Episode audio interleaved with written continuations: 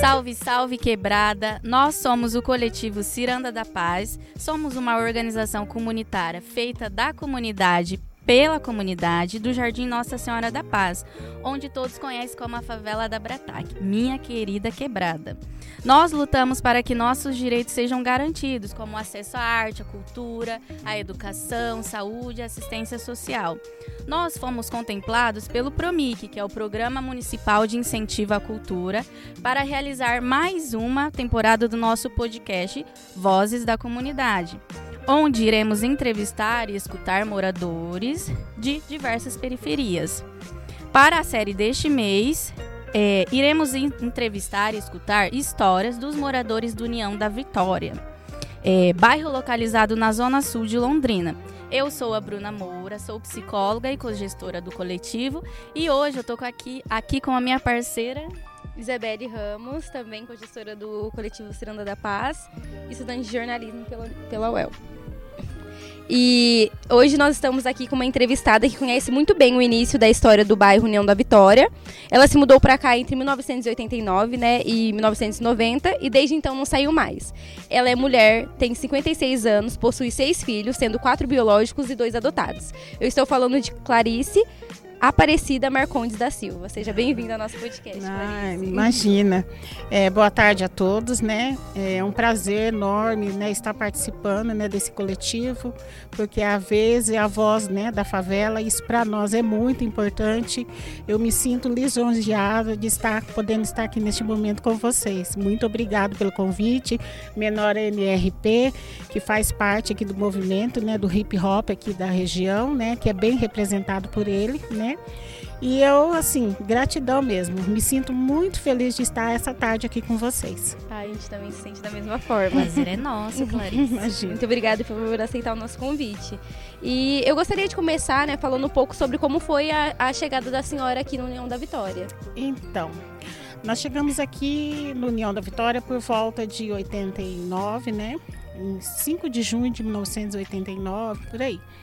É, quando eu cheguei aqui, nós é, viemos, é, tinha a Coab fez uma ficha, né?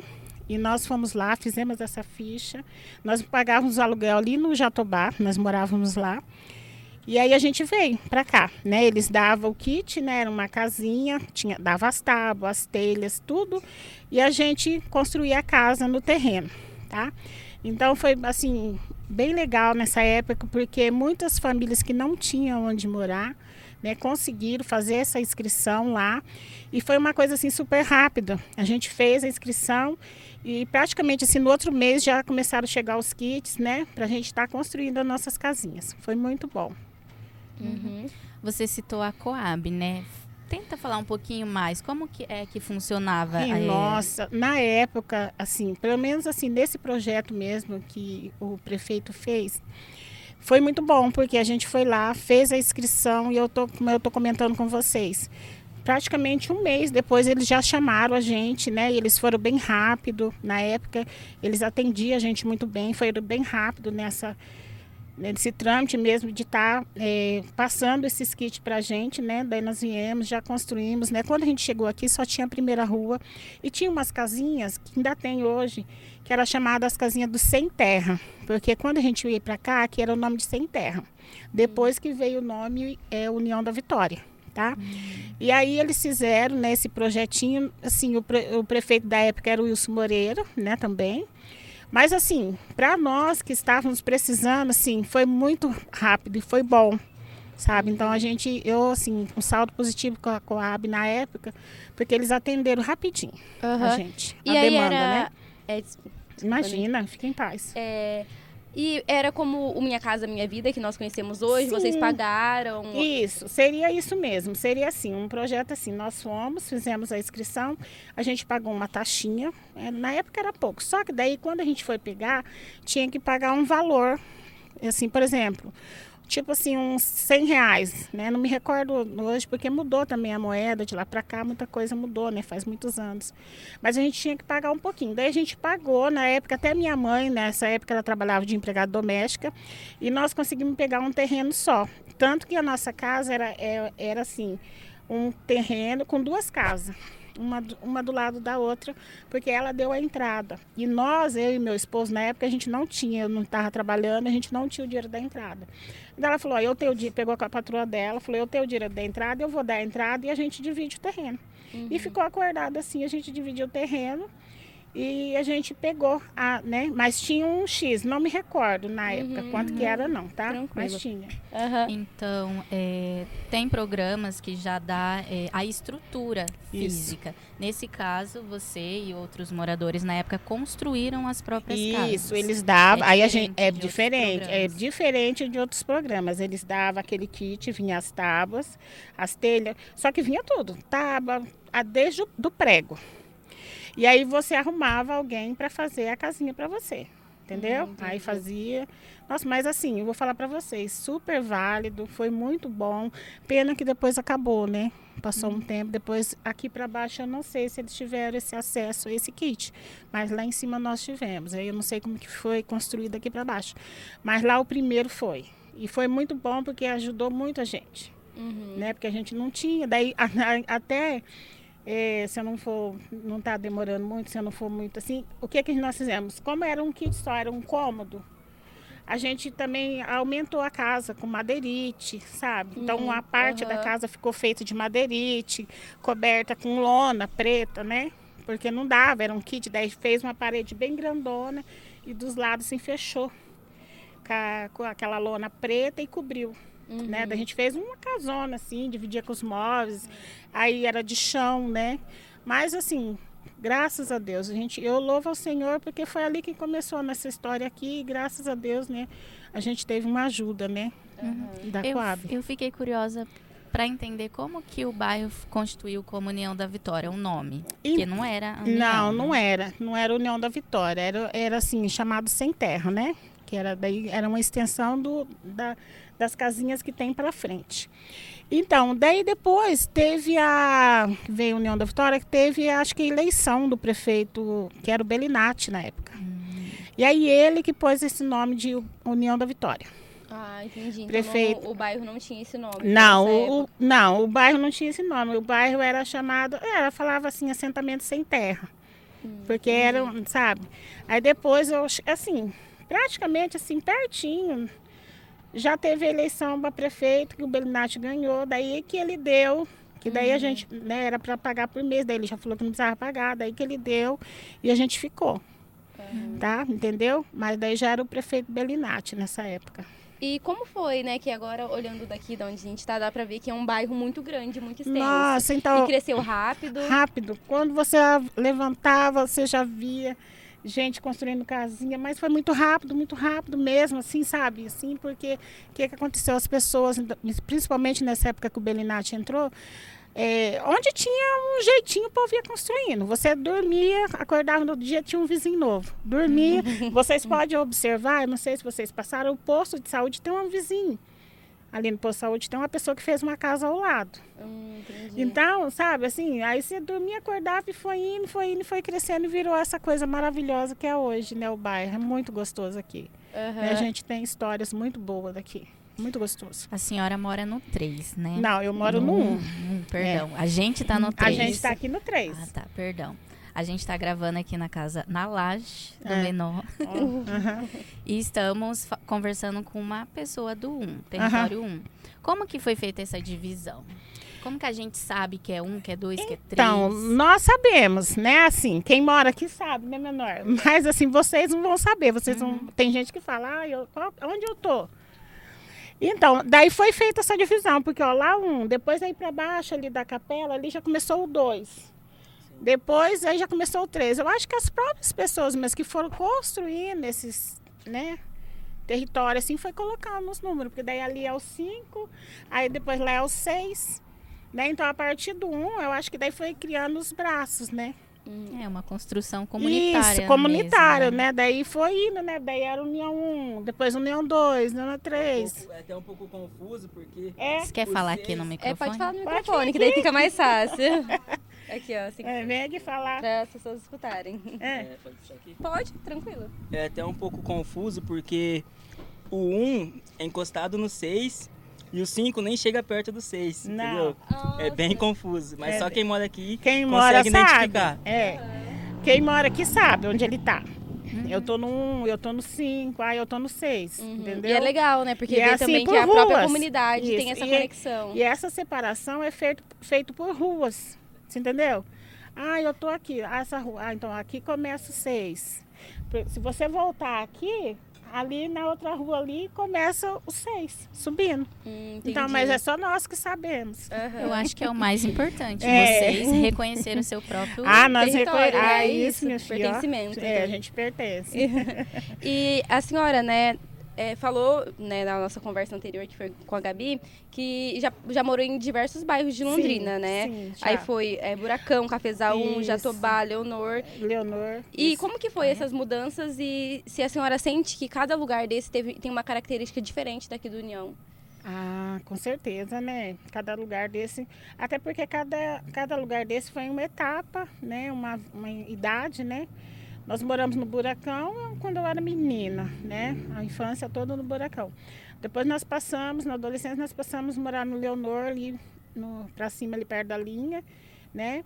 Então já é outra coisa. Depois mudamos, já na juventude, já mudamos para o Cafezal. Depois me casei e fui para o Jatobá. Mas assim, a história forte mesmo, assim, foi aqui mesmo, no União, né? Daqui da construção da minha família, com os meus filhos, né? Porque foi tudo aqui. Então é, é forte, né? Aham, compreendo. Uhum. Dentro desse contexto todo, né, de morar em diversos lugares, você chegou até a União saindo da- do aluguel. Sim. Como que você entende a política de habitação aqui no Brasil, mais específico aqui de Londrina também? Você já falou um pouquinho, Então, né, se eu quiser acho, é, então, eu acho assim que quando, a cada vez que eles lançam um programa, eu acho que as pessoas têm que aproveitar a oportunidade, né? Que nem quando eles lançaram agora o Minha Casa Minha Vida, muita gente conseguiu a casa, mas daí o que que acontece também? Muita gente deixou, vendeu a casa e voltou para o lugar de origem, né? Então, eu acho que cada vez que ele lança um, um programa, a pessoa tem que aproveitar, agarrar aquilo ali como uma oportunidade, né? Porque nós ficamos, você vê, faz 34 anos que nós moramos aqui, né? Tem gente que veio, mudou, foi embora, voltou, né? Então eu acho assim, os programas ele tá aí para atender as pessoas, né? Tem pro- programas bons, mas depende da pessoa também se ela vai permanecer, porque muitas vezes as pessoas falam assim, ah, ah mas é culpa do prefeito, é culpa do governo, mas ela também, não, não- às vezes, não, não firma ali naquele lugar, né? Então esse, esse negócio também é complicado, mas os programas eles são bons, né? Não vai dizer que não tem programa ruim, né? Que não atende. Algumas pessoas têm mais acesso, entendem mais, outras não entendem. Então daí fica sem acesso e fala que o programa foi ruim. Mas em assim, em moradia, eu acho que são bons programas. Todos, tá? O Minha Casa Minha Vida. Conheço muita gente, muitos parentes meus conseguiu. Tem um pessoal meu, eh, parente meu que morava lá no Novo Amparo. Uhum. Agora eles mudaram para o Vista Bela, quando veio aquelas casinhas lá do Vista Bela. Nossa, mas eles estão tão bem lá, sabe? Então eu acho assim, depende da, de como a pessoa vê a oportunidade que chega até ela. Aham. né? E é, desde quando a senhora mudou aqui para União, qual é a diferença que você sente assim? É, Aqui, quando, é, antes de começar, a gente estava conversando, a senhora estava apontando, falando, Aham. ah, isso aqui não era assim. A diferença é, maravi é maravilhosa. Bom, eu sou muito suspeita de falar daqui do União porque eu gosto muito, né? Já deu para perceber que eu gosto. Aqui nós construí, eu criei meus filhos, né? Meus seis filhos, nós temos uma história. Então eu sou muito suspeita de falar. Vai- você vai conversar com gente que vai falar que não gosta. Eu mesmo já vejo muita gente falando, ai, não gosto desse bairro, que é uma porcaria, eu tenho vontade de mudar. tenho-" Não. Eu só quero sair daqui quando for pro cemitério, entendeu? Porque aqui a gente conquistou muita coisa, né? Então eu gosto do bairro, né? Eu acho que mudou muita coisa, porque nós pagávamos aluguel, a gente não tinha uma casa, a gente não tinha nada. Que nem eu, eu contei para você no começo. A gente mudou, era uma casa de madeirite, né? Hoje a minha casa não é casa de rico. Mas é a minha casa, tem as coisas direitinho, sabe? Uhum. Tudo certinho, né? A gente construiu bastante coisa. Então aqui eu criei os meus filhos, né? Seis, né? Então eu acho muito importante. Eu gosto do bairro. Eu acho que o bairro me favoreceu muito tudo que eu tenho hoje. Uhum. E quando vocês se mudaram para cá, a diferença assim, já tinha uma escola, já tinha um posto ou foi Olha, tudo conquista dos moradores? Tudo conquista dos moradores. Quando a gente chegou aqui, tinha ah, esse barracão que eu tô te falando, onde eles davam os kits. Depois ele se transformou numa escola. E naquela época tinha os ingleses, eles ajudavam aqui, sabe? Daí eles vieram, né, de lá e começaram a fazer um trabalho aqui com a comunidade. Então a gente lembra até deles hoje, porque a casa eles davam a casa pra gente, só que não tinha o chão. Aí esses ingleses fizeram é, piso nas casas, sabe? Eles davam, eles traziam móveis, eles davam roupa. E aí eles fundaram aquela igreja que tem aqui até hoje, é uma igreja chamada Igreja Metodista que é a dos ingleses lá. E eles fundaram essa igreja aqui e essa igreja ajudou o bairro. Tudo que a gente precisava ia buscar. Daí eles davam cesta, eles davam é, coberta, dava roupa pra gente, né? Então foi um trabalho muito bonito que eles fizeram aqui. Não sei se vocês já viram falar da igreja metodista. Já ouvi falar sim, mas eu não sabia dessa relação. Nossa, foi assim, no começo, nessa parte que eu tô te falando, foi a igreja que mais ajudou o bairro. Uh, e eles ajudavam também nessa parte de cobrança por um posto? Como Isso. que funcionou? Daí tinha os líderes comunitários, né? Na época, Dona Maria da Paz, tudo. Daí eles começaram a construir, né? Daí fizeram a cre... essa metodista fez a creche para as mães trabalhar. Depois começaram, a gente ia no posto lá no Parque das Indústrias, que é outro bairro que tem. Fica Depois, longe, né? Longe, ia a pé, né? E até eu tinha o mel, eu só tinha o mel na época, eu tinha que levar ele no colo. Um dia meu carrinho estragou no caminho. Aí tive que acabar de carregar ele no colo até chegar lá no, lá no posto. E às vezes chegava lá, não tinha médico, e como a demanda era muito grande, né, da região, né, porque toda a região aqui ia no posto lá. E às vezes você chegava lá, no, sete horas da manhã, você saía daqui cinco e meia a pé, chegava lá, não tinha médico. Mas não porque eles eram ruins, é porque não, não tinha como, né? Tinha estrutura, não né? tinha pra... estrutura para aguentar, né? Mas depois eles fizeram o posto daqui, o posto daqui. Eu... Tem gente que vai falar mal, mas eu também sou suspeita, eu gosto, sabe? Sempre quando vou lá, sou bem atendida. Uhum. O bairro aqui é bem afastado da região central de Londrina, né? E você sente que aqui vocês têm tudo que vocês precisam? Sim, hoje sim. Como uhum. é que é o comércio local? Nossa, aqui, então? maravilhoso. O comércio local é bom, né? Nós temos o Mercado Tonhão lá em cima, nós temos duas farmácias. Nós temos padaria, né? Temos. Tem tudo. Daí a, a caixa, se você precisar ir na lotérica, tem ali no camelô, né? Também, uhum. né? O, o bairro tá assim, tá indo, né? Mas cresceu tem muito mesmo. mais coisa. Cresceu muito. Se você vai na cidade, se você quiser. Ah, se você quiser ir na cidade, você vai. Se você não quiser, você pode comprar tudo por aqui, porque os preços praticados são praticamente o mesmo. Entendi. Quem entende, assim, já tem uma base, vai saber isso. E outra coisa também que ajuda muita gente hoje, você compra muito pela internet, né? Também. E aí uhum. você compra, entrega Arrasou, em casa, né? Não, é verdade. tá então já tem essa, né, facilidade, né, menor? A gente já tem esse acesso, né? Mercado Livre, Shopee, né?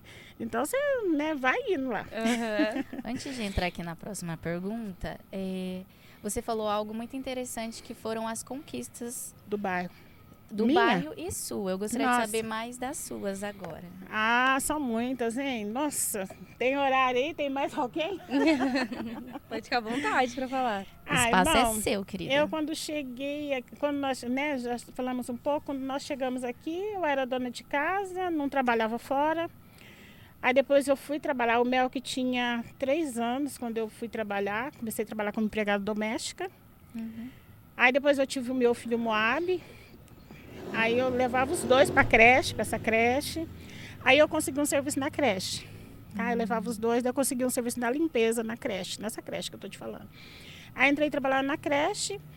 Aí depois eu fui, é, entrei trabalhar, daí abriu o Kaique lá o Kaique lá em cima. Eles fizeram o Kaique, que foi uma outra conquista do bairro também, né? Sim.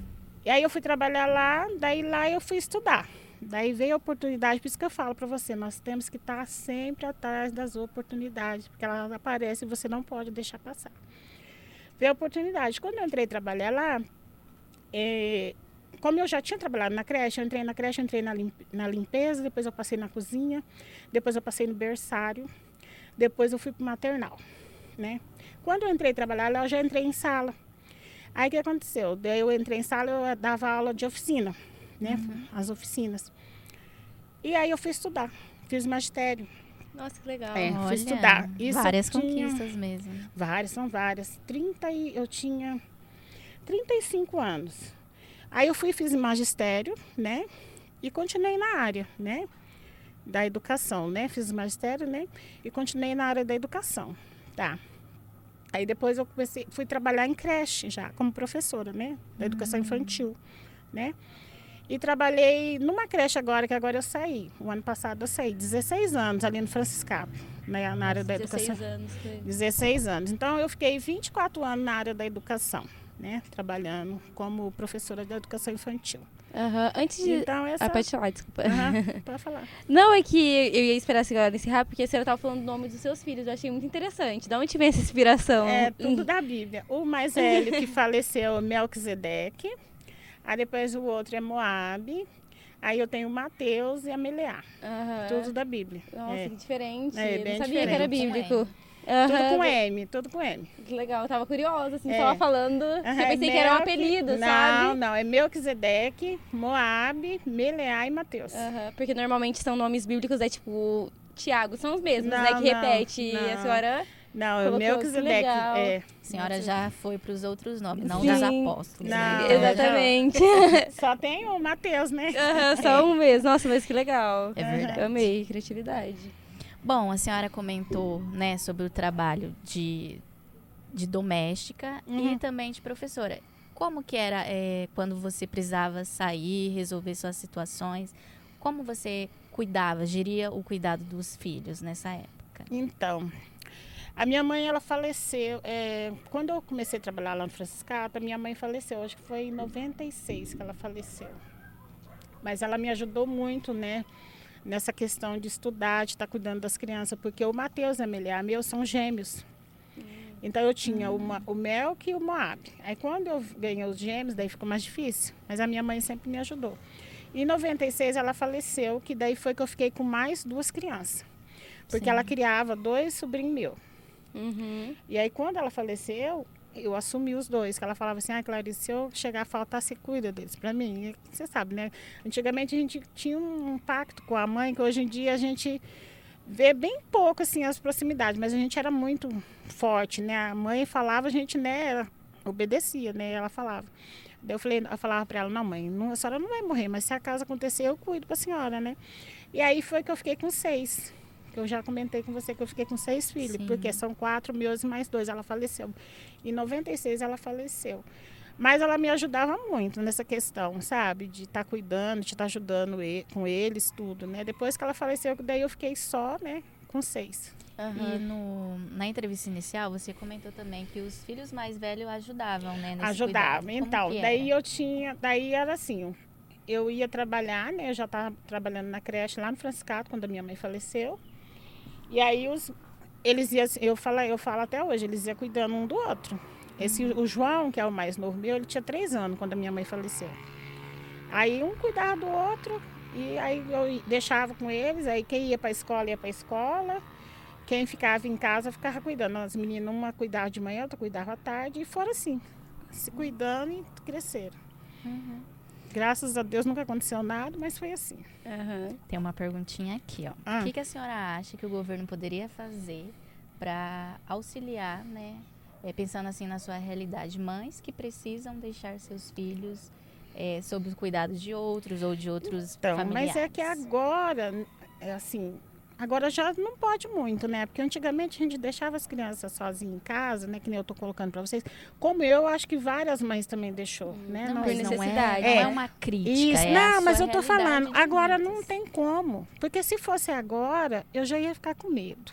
Porque tá acontecendo tanta coisa, né, menina? Você vê tanta coisa, gente. Você sai, né? Se, se- que nem eu, se deixava as crianças, quando você chegava de tarde, eles estavam ali, tinha ficado assistindo televisão, tinha ficado fazendo alguma coisa. Agora não, né? Eles tá muito perigoso. Eu acho que tem, tinha que ter uma escola integral. Uhum. Igual tinha aqui no CAI, que era integral uma época, depois eles tiraram, sabe, o dia todo. Então eu acho que tinha que ter um programa, né? Ou mesmo que não Viva a Vida, né? Que fica meio período na escola, meio período, porque enquanto elas estão ali, estão protegidas, né? Eu acho que deveria não construir mais.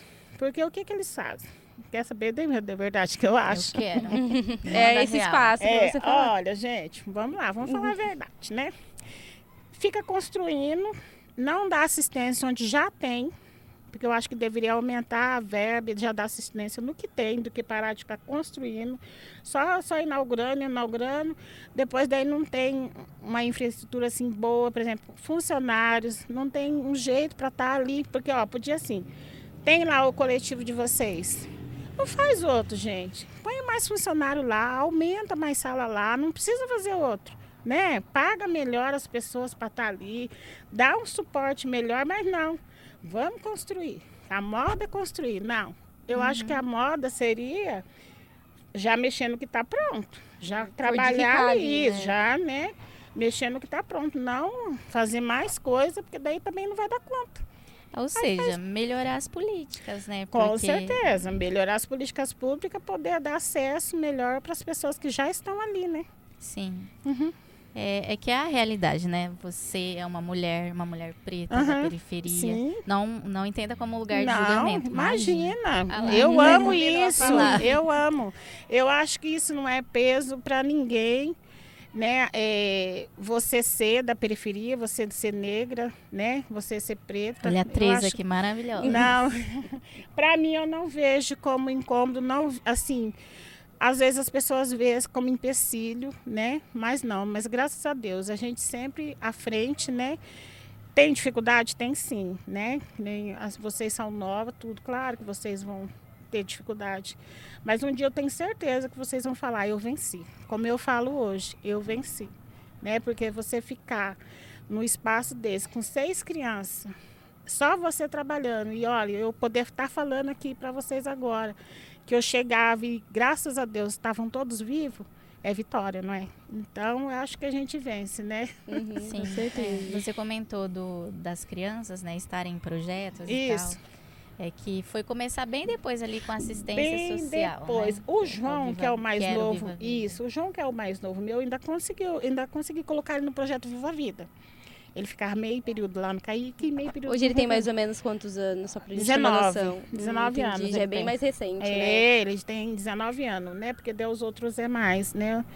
Aí tem os de 20, tem a, os gêmeos que tem 28 e o Mel que tinha 34 e o Moab 32. Uhum. Mas o Mel, o João ainda conseguiu.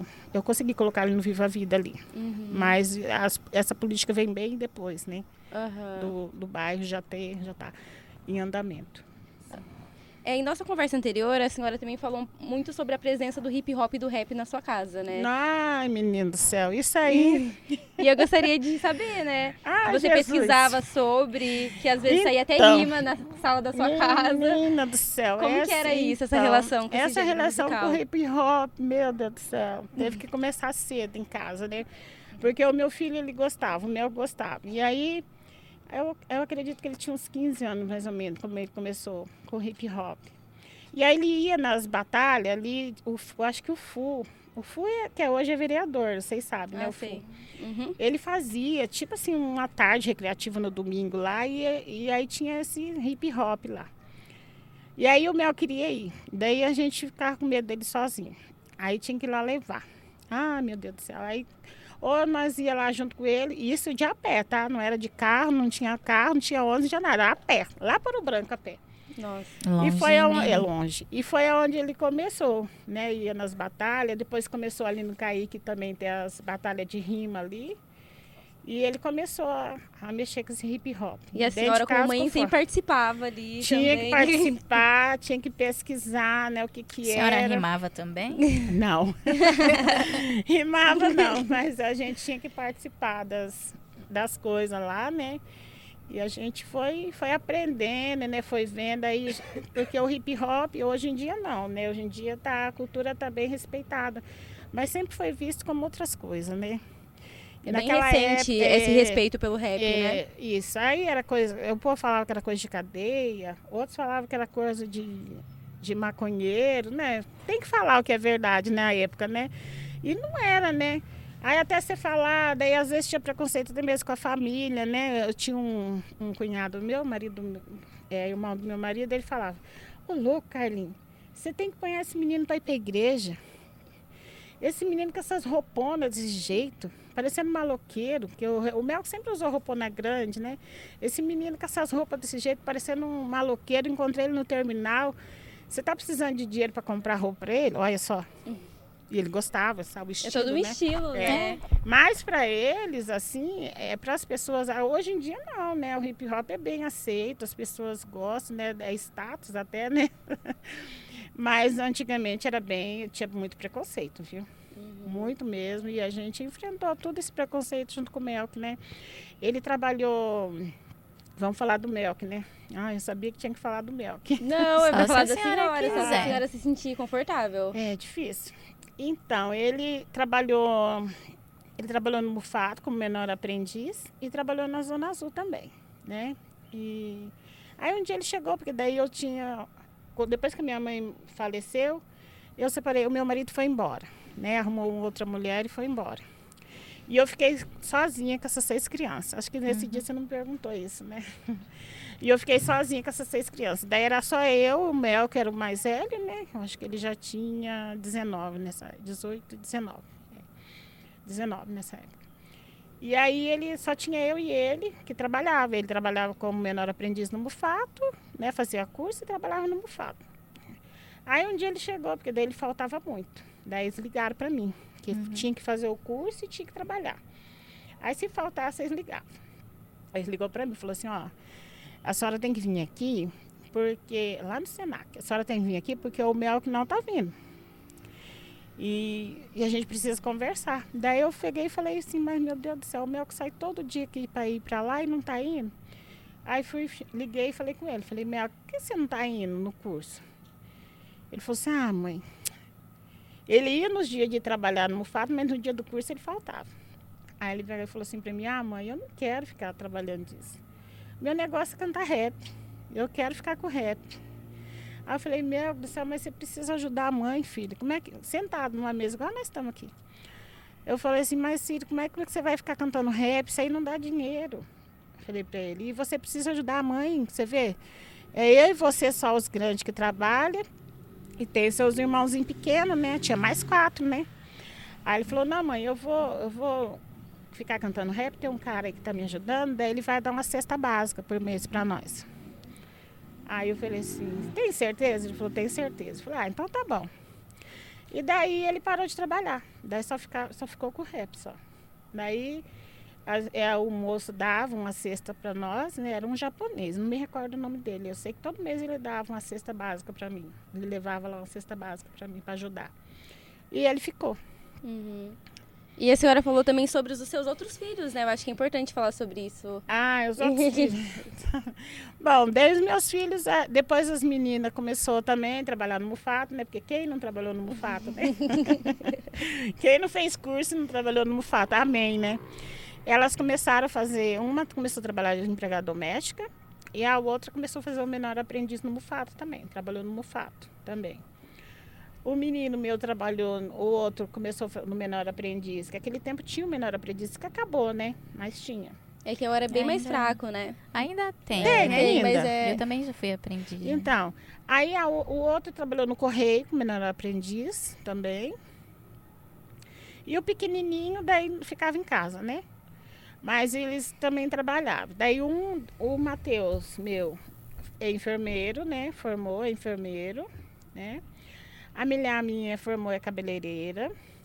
Aí o Moab foi, por- ele faz tatuagem, o Moab, né? E o João mexe com balão, que é o mais novo. E a minha filha, a Stephanie, não é dona de casa. Aham. Ela é evangélica, tudo, mas ela trabalha na obra de Deus. Que Não, não, não, não quis seguir nenhuma carreira, não. Aham. Já é uma carreira também, né? É, já, porque ela cuida muito bem da família. Nossa, Sim, sábado é um passado. trabalho, né? Nossa, sábado passado nós fomos na casa dela, que foi aniversário da minha netinha. Gente, pensa numa casa humilde e limpa. Pensa. limpa, mais limpa mesmo, sabe assim? Sabe aquela casa que você vê que é limpa mesmo, que não é só porque você chegou ali que tá limpo? Uhum. Você abre o armário, tá tudo arrumadinho, abre outra coisa, tá arrumadinho, É o entendeu? cuidado, né, que a Aquele pessoa tem. cuidado, e aí você vê assim, e as crianças tudo arrumadinho. A tudo senhora não tinha citado que tinha netos na, na primeira conversa. Tenho, tenho dois dela, que é da minha filha, né? Aham. Que é minha sobrinha, mas é minha filha.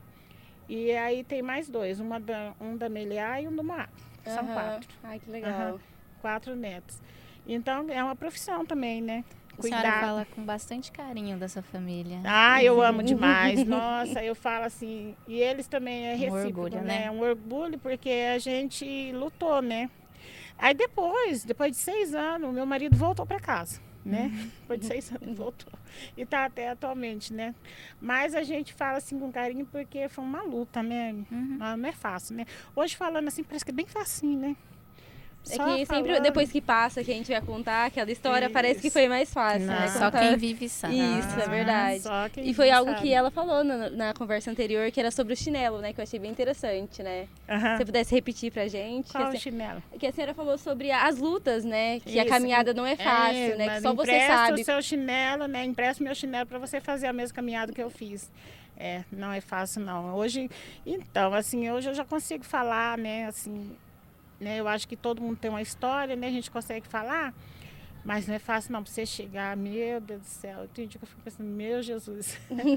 mas passou, graças a Aham. Deus. Chegou e tá falando aqui com a gente que É. essa voz sua vai Ah. ecoar agora nessa cidade. Amém. Bom, é, na conversa né, anterior, a senhora se mostrou bastante é, presente assim com a religião, né? Sim. Até o nome da a escolha dos nomes dos seus filhos. Aham. Como que você entende essa questão da espiritualidade? Como que é pra você? Ai, eu falo assim, eu sei lá, gente, eu sou bem assim, né? Tem gente que às vezes não entende, mas assim, eu sempre fui assim, eu sempre procurei deixar as crianças assim, não deixar eles livres. Eles tinham um, Uhum. uma, um, assim, sabe, uma regra, mas não era aquela regra assim. Eu sempre falei assim, ó, tudo que você plantar, você vai colher. Então, o que você faz hoje vai ser lá no futuro que você vai ver. Então, em questão de religião, aqui, nós somos evangélicos, mas lá em casa, o meu que não era evangélico, o Moab meu agora que casou de novo, está em outra religião, né? Mas a gente não firma aquela coisa assim, só a minha, nossa religião que é certa, entendeu? Nós não temos isso em casa. Mas a gente vai na igreja, né? A gente, agora eu estou indo numa igreja nova ali que abriu, a gente vai na igreja, a gente, né? Tem fé, né? Crê que Deus é o maior, né? Qual Mas- que você vai agora? Sião dos Santos de Israel, de Israel. A gente vai na igreja, tudo, mas a gente não fica só aquilo, sabe? Aquilo ali é o certo, nossa igreja é a certa. Para nós, Deus é a maior, entendeu? Então não tem esse negócio de ficar ah, falando mal, né? Ah, porque tem gente que fica, né? Só a minha religião que vai para o céu, ah, não sei o quê. Não, lá em casa não, mas nós cremos que há um Deus que sabe de todas as coisas. Sim. Bem legal. Achei bem legal essa sua fala. Aham. É, e na, eu tô trazendo, resgatando bastante coisa, né, da conversa É, anterior, mas é, eu tô vendo que você pegou A Sim, Isabelle, aham. professora. Anotei tudo. É, também você falou que a vida na favela não é fácil, né? Não. Você falou que hoje eu venci, mas não foi fácil, né? Que Não, você não. já falou não, um pouco não sobre é fácil isso. para ninguém. E por que que a vida aqui não é fácil, sabe? O que, que você sente que foram essas coisas que dificultaram, que teve alguma dificuldade, que foi difícil? Olha, O que que torna a vida difícil, né? Difícil. Difícil é isso, você, é essa, essa coisa, né? Ultimamente o bairro está um pouco violento, né? Você sabe que, assim, acho que essa semana teve duas mortes, né? Então, essa violência, né, também, que às vezes dá medo, né? Ainda mais quem é mãe, né? E não é fácil, né? Porque você não sabe, né? Às vezes você fica pensando, né? O que, que pode acontecer, às vezes, né? Que nem agora não, já está todo mundo grande, mas na adolescência, tinha dia que eu tava, três horas da manhã, eu tava aqui no 5 andando, atrás do meu filho, do Moab. Quantas vezes? Passava, passava nas, nas vielas, passava nos lugares, às vezes os meninos, ah, daí eu perguntava, ah, você viu o Moab, vocês viram o Moab? E atrás, né? Então, quer dizer, não é fácil. Você anda, você fica atrás do seu filho, né? Então, não é fácil não, gente, é muito difícil porque você não sabe o que, é que pode acontecer. Não dizer, né? A gente, às vezes, você fica com medo, né? É muito difícil mesmo. Sim. Bom, Clarice, o nosso podcast é justamente para fazer com essas vozes, né? É, fala pra gente quais são as potências daqui do União da Vitória. São seis bairros. Quais Uhum. são as potências da, daqui? Ah, eu acho que as lideranças, né, as lideranças comunitárias, né, as pessoas, as igrejas, nossas igrejas tem bastante igreja forte que, que ajuda, né. Agora tem uma igreja ali da da 10 de dezembro, a Reviver Church, que eles têm um projeto aqui no aqui que é, chama Gol de Letra, né, que trabalha com os meninos, faz jogo, né, futebol. Tem outras igrejas que a gente sabe também que ajuda. A Igreja Católica também tem um papel muito importante hoje aqui no Uhum. bairro, né, as lideranças lá perto da minha casa lá. E tem as igrejas. Eu acho que as igrejas são muito importantes aqui na vida do bairro também. Sim. Uhum. É, alguém vai estar assistindo isso daqui e provavelmente nem todos moram aqui, né? Sim, Boa sim. parte Londrina está aqui, Aham. mas e para as pessoas que não moram aqui no União? O que, que você falaria? E que a gente sabe que tem uma relação de certo preconceito. Ah, O que, que você falaria para essas pessoas? Eu acho que preconceito, às vezes, até assim, os próprios familiares da gente no começo tinha, né? Eu acho assim, vocês podem vir, né? Não, não ficar com medo. As pessoas aqui são boas, são acolhedoras, né? É um bairro maravilhoso para se morar, tá? Essa visão de que é ruim, que só tem coisa ruim, né? Eu acho que é em todos os lugares, né? Londrina tá assim, não só aqui. A gente vê acontecendo coisas em muitos lugares, em muitos pontos, né? Uhum. E eu falo em muitos mesmo, porque a gente vê jornal, acompanha pela internet. Não é só mesmo o bairro.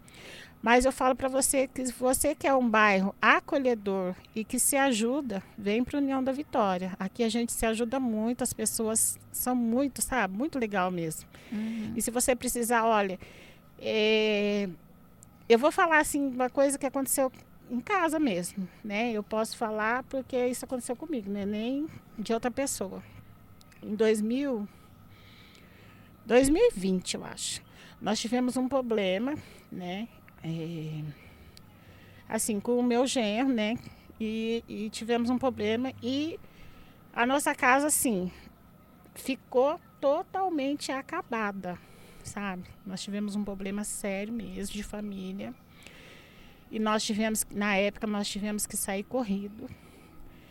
Gente, eu tinha na época que eu vendo perfume, Natura, Avon, Boticário, vendo essas coisas. A minha casa ficou toda quebrada, porta, tudo, tudo, porta de vidro, tudo. Se eu falar para vocês que sumiu uma agulha lá de dentro do meu estoque, eu tô mentindo. Os vizinhos cuidou da minha casa.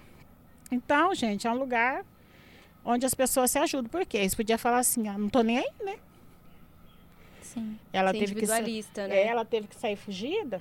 Problema dela, é um problema de família, é problema dela. Não, o que, que elas fizeram? Elas foram, cuidaram, colocaram uma porta. Gente, e eu lá só pedia a Deus, falava, Senhor, que Deus abençoe assim, que, sabe, que guarda a minha casa, né? Gente, pois eu, nós ficamos três dias fora. Quando nós chegamos, não tinha sumido um perfume. Vocês acreditam?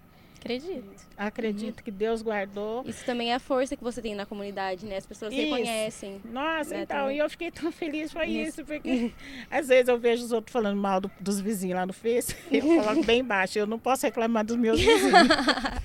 porque, gente, se já pensou você deixar a sua casa, ter que sair fugido, deixar a sua casa, quando você chegar, as coisas tá lá, ó, intacta. Não tinha sumido Uhum. um perfume. Então é Então- acolhimento, é vínculo, tudo É, isso. então, eu acho que a gente vai criando isso, né? E, e com o tempo vai, né, você vai aprendendo. Mas é muito bom aqui. Só As pessoas têm algum preconceitinho, sim, eu sei que tem. Tinha mais, né? Quando você ia fazer crediário nas lojas, quando você ia fazer alguma coisa. Hoje em dia não tem mais nada, tá? Você entra em qualquer lugar, nas duas áreas VIP do Catuaí. Eu costumo até falar assim. Só não vou- entra no Carrefour, né? Porque senão é Misericórdia. Esse a gente. Não, você falando de cara do Carrefour. eu lembro que quando eu trabalhei de empre... eu estava trabalhando de empregada doméstica, foi muitos anos isso. E a minha patroa tinha... lá quando abriu o Carrefour. E a minha patroa falava para mim assim: "Ai, ela ia lá pro Carrefour. E aí, toda vez que ela ia pro Carrefour, ela trazia uma coisa pra mim. Ela falava assim: a se- a senhora precisa ir no Carrefour, dona Clarice. Eu falava pra ela: Deus o livre, não vou não, porque naquela época parece que foi uma pessoa que foi presa, faz muitos anos isso. Então, o Carrefour, assim, né, a gente tem medo, só não pode ir lá, né? Mas eu não posso nem falar que eu tenho o cartão de lá, tá, gente? Histórico, Ah, né? mas isso não impede a gente de falar que É. existe o racismo Sim, cotidiano. com certeza. É. Uma coisa não anula a outra, né? Exatamente Não, isso. É, uma coisa E a gente precisa anular, também ter um cartão de crédito, né? Comprar Meu algumas Deus coisas, senão não tem. Ai, meu Deus do céu, mas é. Mas é, é hoje em dia tá mais tranquilo, né? Graças a Deus. Bom, dona Clarice, é isso. A gente agradece a sua Aham. participação. Ah, Você tem imagina. alguma coisa mais para acrescentar que a gente não perguntou?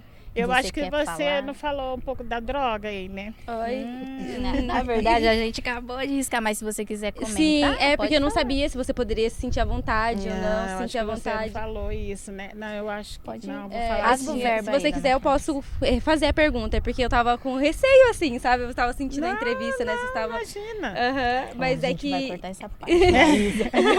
Mas, Corta aí. é, mas é que você tinha dito pra, pra gente que é muito importante as crianças e os jovens se conscientizarem em relação ao uso de drogas, né? Você Foi. deixou, foi bem firme Bem nisso, você firme. falou que é muito importante. É muito importante. E eu gostaria de saber o que, que a senhora tem a dizer sobre isso. E esse espaço é livre pra. Então, eu sei, foi o que eu falei pro menor o dia que ele foi lá em casa, né?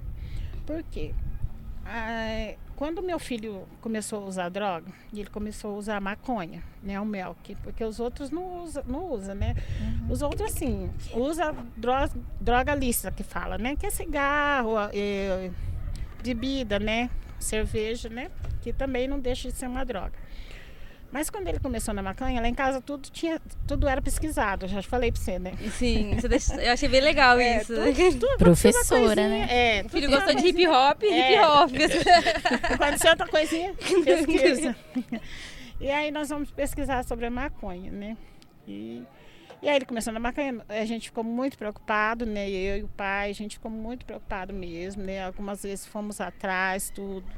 E foi uma luta, né? Mas daí, não dizer que a gente aprovou, mas a gente deixou, conversava todo dia, né? Mas ele já tinha 19 anos na época, quando ele começou, quando a gente descobriu que ele tá fumava maconha. Mas o que, que a gente fala? Era assim, hoje em dia eu vejo assim. A maconha, ela era uma droga, mas eu falava que ela era mais fraca, né? Aí depois ele foi preso. Quando ele voltou da cadeia, ele já estava usando cocaína. Ai, gente, aí. Então eu falo assim, né? Eu sempre falei até pro menor, não podemos romantiz- romantizar a droga, porque é uma droga mesmo, não adianta. né? Eles vão começar na mais fraca, depois vai para essa tal dessa cocaína e daí é sem volta, né? Porque foi uma coisa que acabou com meu filho, gente, acabou mesmo, porque enquanto ele estava numa só, ainda dava para controlar, né? Mas depois aí veio as, as, as bebidas mais fortes, veio a cocaína, daí eu vi assim que a gente perdeu ele mesmo, ele não tinha mais controle. Até que chegou o ponto de ter a overdose, né? Eu acho que um mês antes, acho que um ou dois meses antes, ele também teve um surto, quase igual o que ele teve lá em Cascavel. Mas daí o que aconteceu? Ele estava aqui, ele estava lá no centro. Aí ele estava, eu acho que ele usou droga demais. Ele pegou skate, que ele gostava de andar de skate. Aí ele veio, desceu assim na rua, na dos Caxias, e deu de frente com um caminhão. Aí ele jogou o corpo, se raspou todinho, ele, sabe, raspou todinho assim. Aí ele ligou pra mim, ligou, que nessa época, gente, o meu cartão era até no. Já deixava o cartão no Uber. Ele ligou e falou assim: mãe, acabei de sofrer um acidente. Eu falei, mas o que aconteceu? Ele falou: não, tô bem. Já chorando. Daí eu peguei e falei assim pra ele: fica onde você tá, que eu vou mandar um Uber aí te buscar. Aí ele ficou sentado, daí ele chegou. Quando veio, chegou o Uber com ele todo arrebentado. Rasgou a camiseta, sabe assim? E já tava doidão. Aí chegou, daí a gente conseguiu colocar ele para tomar banho, ele tomou banho, tudo, e ficou ali em casa. Daí no outro dia passou o efeito da droga, né? Aí ele ficou. Ele ficou acho que umas duas semanas mais ou menos sem usar. A gente conversou com ele, perguntou. A gente sempre oferecia, perguntava se ele queria tratamento, né? A gente chegou a internar ele uma vez ali na, naquela colina verde para ele se tratar, mas ele não aceitava o tratamento, sabe? Então é um caminho sem volta, porque depois a pessoa acha que não tem força, né? Apesar da gente conversar bastante, né? E aí ele ficou em casa, ficou em casa, né? Passou.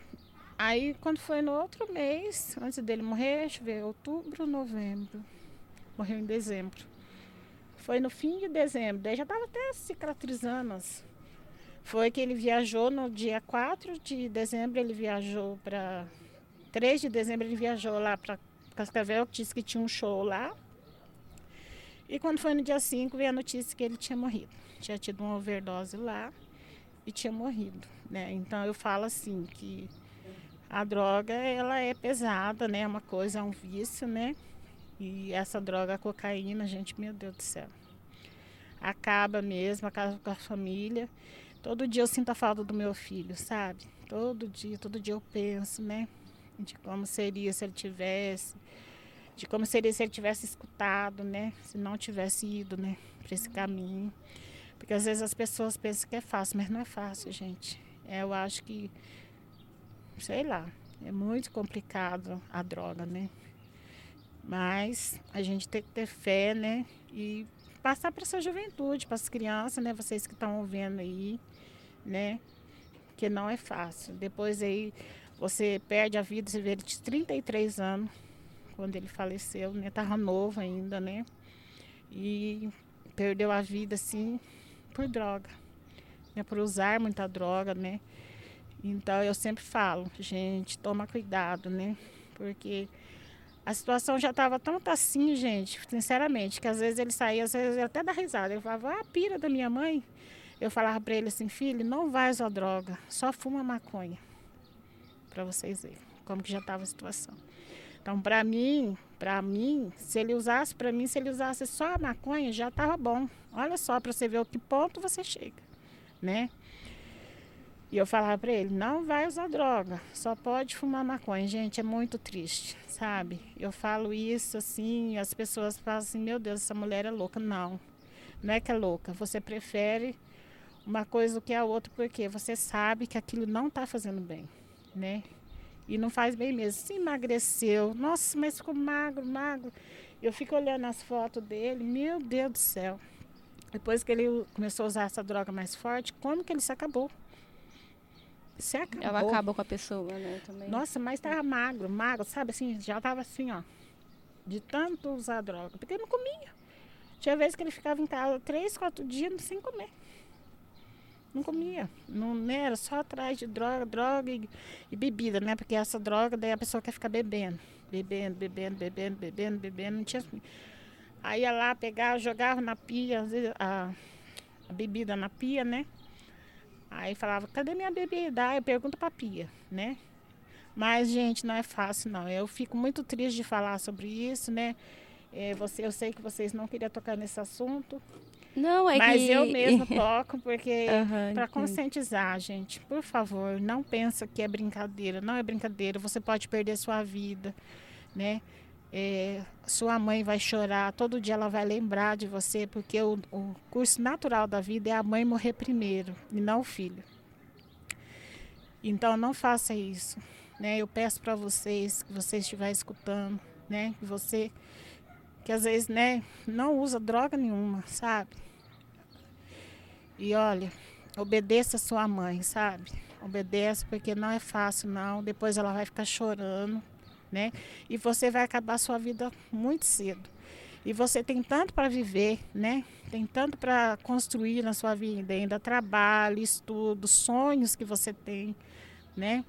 Sonhos de poder ajudar outras pessoas também, né? O Mel tinha tantos sonhos, vocês não imaginam tanto sonho que ele falava que ia fazer, o que, que ele ia fazer, ele ia fazer isso, ele ia fazer aquilo, né? E aí hoje faz sucesso, mas está embaixo da terra, tá? Então, gente, ó, obedeça. É a mensagem que eu deixo para vocês aí. Toda vez que alguém me dá a oportunidade de falar, eu vou falar para vocês. Obedeçam seus pais e as pessoas que amam vocês. Porque é muito triste você perder um filho para as drogas. Muito É. obrigada, tá, pelo seu Nada. depoimento. Eu tava. É que a senhora tocou nesse assunto, eu fiquei, ai, será que eu falo? Sabe que a gente não, tem Não. proximidade, assim, mas que Uhum. bom que a senhora Não, se sente gente. confortável pra. Não confortável, né? Mas que a Não. senhora sente a É. necessidade de, de falar sobre Sim. isso. Muito Que é importante. difícil, é mas- difícil. Porque as pessoas, elas às vezes julgam, acham que a família é, concorda quando o filho dá droga, né? Uhum. É, sempre assim, eu tinha um, um tio que ele falava, né? Ah, mas isso aí é coisa que em casa. Isso aí é o pai e a mãe que não ensinou. Não é isso. Gente, ninguém ensina o filho a usar droga. Ninguém. Nunca vocês vão pensar que uma mãe vai pegar uma droga e vai dar pro filho. Não é verdade? Nunca ninguém ensina. Então é uma coisa que acontece. Você cria os filhos dentro de casa ali. Quando ele sai para fora, você não sabe. Né? Tá certo que a gente orienta tudo, mas você não sabe. Porque assim, sempre a gente fala assim, ó, o que você fizer hoje vai ser o seu futuro. Então cada um vai escolher o que plantou, né? Então as pessoas julgam demais, mas não é, gente. Eu vejo assim, esses dias mesmo eu vi uma coisa triste num grupo. Morreu uma pessoa, a pessoa falou assim: "Ah, mas que bom, já foi com Deus, né? É, que ótimo. Você não pode falar isso, né? Você não sabe a dor daquela mãe, né? da família, tem que respeitar. Ah, mas isso é a mãe que me ensinou, isso é a mãe que não deu educação. Como assim? Não é verdade, gente? Então, você tem que pensar bem antes de falar essas coisas, porque a mãe e o pai, a gente sempre vai ensinar. Deus, você acha que você pedir alguma coisa para Deus, ele vai dar um escorpião na sua mão? Você acha que você pedir alguma coisa, ele vai te dar? Não. Ele só vai te dar coisas boas. Qual é o pai, qual é a mãe que dá uma coisa ruim para os filhos? Né? Eu posso dizer para vocês que 99,9% das pessoas não vai fazer isso. Mas a pessoa escolhe. E aí? Essa escolha, ela traz dor para você também. Porque a partir do momento que um filho seu escolhe uma coisa dessa, ele afeta toda a família, né? Você até concorda, fica triste, que nem eu falava. Eu amo você, não amo o que esse esse procedimento seu de usar droga, mas o meu amor por você é infinito. Até ele fez uma música, aquela música caixinha dele, é uma musiquinha que eu cantava para ele quando ele era pequeno, sabe? Se a senhora quiser cantar também, pode ficar à É. vontade. Então, daí ele fez a música. Então, é, a gente não ensina coisa mal pro filho, né, gente? A gente, né? Mas é complicado, né? A música era assim. Quando eu escuto essa canção, lembro de você. Ela sai de uma caixinha que você me deu. O presente que hoje me faz reviver tantos momentos de ternura entre você e eu. E aí foi que ele fez a caixinha Radiografia Mental. Acho que vocês já viram essa música dele, né? Aí ele fez essa música. Tá bom? Gente, acho que eu já falei demais. Não, Deixa não, os não. outros falar. Muito obrigada, tá? Eu gostaria de te de agradecer. noite aqui. Muito, muito É. mesmo. Aham. Nossa. Amém. Eu Eu, que agradeço. Muito obrigada. Ah, eu que agradeço. Desculpa alguma coisa aí, porque a gente fala, né? Falando dos filhos, você emociona, né? Porque ele era tudo, assim, pra mim, era o mais velho, né? E a gente, apesar da droga, né? Porque era um bom filho, né? E quando uma mãe fala isso, às vezes a pessoa fala assim, nossa, todas as mães falam que os filhos é droga ou é bandido, alguma coisa, mas é um bom filho. Gente, o filho sempre vai ser filho. Importante do que ele for, né? O filho sempre vai ser filho, porque ele nasceu de você, né? E o filho, e o Mel que ele era um, nossa, era um filho maravilhoso, sabe? Maravilhoso mesmo, carinhoso. Ele topava tudo. Às vezes eu, que eu sou meia doidinha. Queria fazer alguma coisa, né? Uma doidura. Nenhum deles topava. Ele falava, não, mãe, eu vou com você. Teve um dia que nós passamos lá no Parque Ney Braga o dia inteiro. Eu queria ir lá ver o padre Reginaldo. Ninguém quis ir comigo. Ele falou assim, mãe, eu vou com você. E nós passamos um dia maravilhoso, né? Então essas coisas assim, essas- esses momentos que nós tivemos junto, sabe? Vou levar para a vida toda, eu lembro, todo dia eu lembro, né? Nós ficamos o dia inteiro lá no Ney Braga, só com dois pão com, dois pão com mortandela e um, um vidro de refrigerante. Então, e ele ali junto. Então a gente ama os filhos, né? Importante, é, independente do que for, né? Eu acho que a gente tem que amar as pessoas, né? E ele foi muito importante e continua sendo para mim, tá bom? Não só para a senhora, mas é uma referência na cena cultural do hip hop, né? Então, do- Então, é. né? E hoje a gente vê isso. E a gente não entendia, né? Meu marido falava assim. Hoje ele fala assim, nossa, Você Clarice. Mas o, o Mel que era famoso, né? Você vê no velório, tanta gente que veio, né? Eu fiz essa tatuagem depois, ó. Ela é Eu não tinha linda, tava tatuagem, não, viu? Ó, não tinha. Depois que ele faleceu, um mês depois eu fiz. E aí a gente fala, nossa, o Mel que era famoso. Daí outras pessoas que mandam, ontem mesmo uma pessoa mandou uma mensagem para mim, olha, dona Clarice, que eu tava triste. Todo final de semana eu fico triste. Porque final de semana era o final de semana que ele saía, ou se ele não fosse, não estava viajando, ele estava em casa. Então a gente combinou que a gente sempre vai estar falando que ele está viajando. Que como ele morreu na viagem, então sempre ele vai estar viajando para nós. E aí a, a gente ficava pensando, né? Mas ele era muito bonzinho. Nossa, o menor gostava muito dele. E muita gente vem falando, ai, o meu era bonzinho, ai, ele fez isso, ele fez aquilo, né? Tinha um coração bom. Roupa, menina do céu. Ganhava as roupas das marcas, sabe? Que é, é Crônica, é John John. Era assim, chegava com as roupas, de coisa, dava tudo pros outros. Aí ele tinha uma calça rosa e eu guardava a calça. Aí quando eu via que as roupas eram boas, porque daí ele dava pros outros, depois eu tinha que comprar, né? Aí eu guardava as roupas. Aí esse dia eu fui lá no guarda-roupa e vi a calça lá, daí dei para um colega dele lá de Cambé. E aí eu tinha que guardar as roupas. Porque dava tudo, era muito bonzinho. Sabe aquela pessoa que não se apega? Não se é apega nas sinal de uma boa criação, se as Então, outras também, pessoas sim. falam isso Aham. dele. Ah, nossa, fala. Muita gente fala bem, sabe? Aí pegava aquelas roupas e dava tudo pros outros, sabe? Roupa de marca, pra, sabe? Não tinha assim essa coisa de prender as coisas. E isso é bom, né? Porque a gente vê que ele foi, apesar de usar droga, foi uma pessoa que mudou histórias, né? Foi uma que participou de muita coisa, Fez né? história. né? Fez história, né? E em casa também, né? Nossa, os meus meninos, eles não falam, mas eles sentem a falta dele. Com certeza. Eles sentem. Cada um eles tem uma forma de lidar, né? é, eles não ficam falando, conseguem, conseguem sabe? Falar, outras falando. não. O meu marido ficou doente, né? Ficou, acho que entrou em depressão, tá fazendo tratamento, toma remédio controlado agora. Ele ficou doente. Sabe, assim. E eles falavam assim, nossa, Clarice, eu achei que você que. Eu falei, não, mas Deus sabe todas as coisas, né? A gente não se contendeu assim com Deus, sabe? Mas a gente sabe que Deus sabe todas as coisas. E que é, é o que eu sempre falava para eles, né?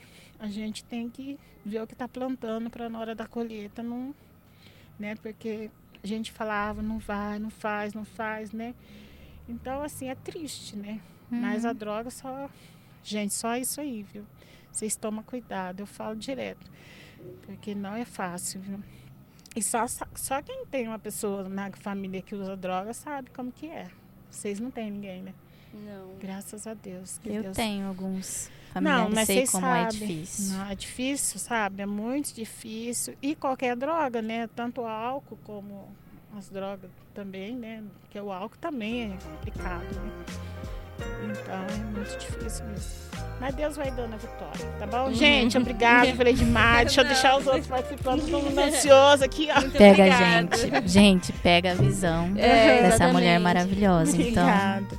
Escutem ela, que é uma Aham. sábia. Tá bom. Obrigada. Nada. Obrigada, meninas.